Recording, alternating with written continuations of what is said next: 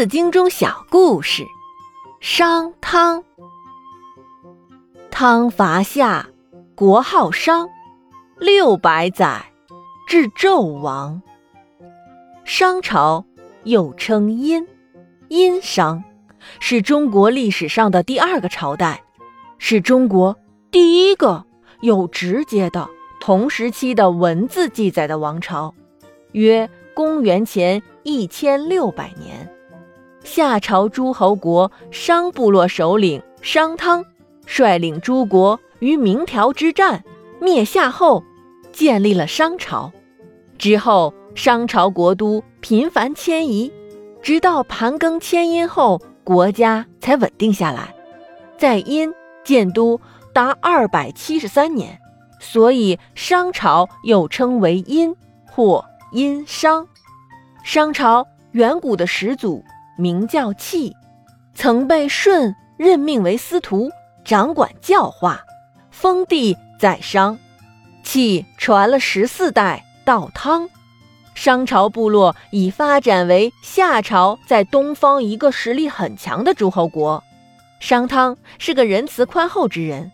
据史料记载，有一天他在野外散步，看到有人四面张起网来捕鸟兽。还祷告说：“从天上下来的，从四面八方来的，所有的鸟兽，统统进入网中。”长汤听了，不禁感叹：“不能皆泽而渔呀，哪有把鸟兽都打光的呀？”于是成汤也张了张网，他去掉了三面，只张了一面的网，也祷告说：“想往左跑的，就往左飞。”想往右跑的就往右飞，不听话的就向往里钻吧。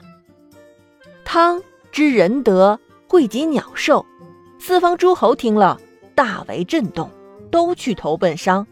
商汤的实力日益壮大，商汤也有人叫他成汤，喜欢听人提意见。他鼓励大家说：“用水可以照人的影子。”听了人民的反应，才知道治理的是好还是坏。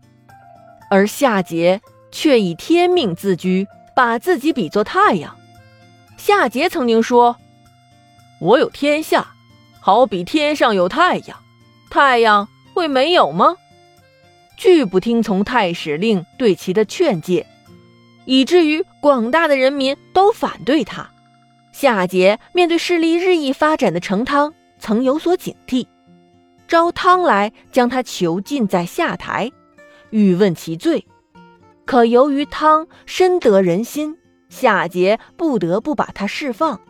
商汤被释放以后，更加得众人的支持，他也更坚定了灭夏的信心。经过一段时间的筹备，灭夏时机成熟了，汤发起了大规模的灭夏战争。诸侯和四方人士蜂起响应，夏桀暴政下的人民更是如鱼盼水，翘首期盼商军的到来。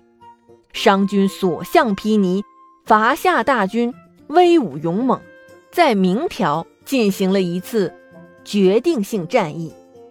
战前，汤发表了慷慨激昂的宣誓词，气势深受鼓舞。这就是后来传颂千古的汤氏。明条之战，夏军瓦解溃散，夏桀后来被流放，不久就死在了流放之地。《周易》中曾记载过这样一句话：“汤武革命，顺乎天而应乎人。”相传，汤灭夏后，为政以德，天大旱五年不收税，人民甚为高兴，天也受感动，普降大雨。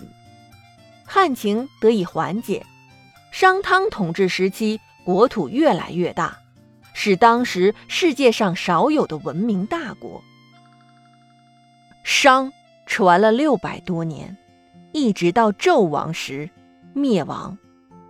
后面我们就继续说一说，周武王伐纣，建立了周朝。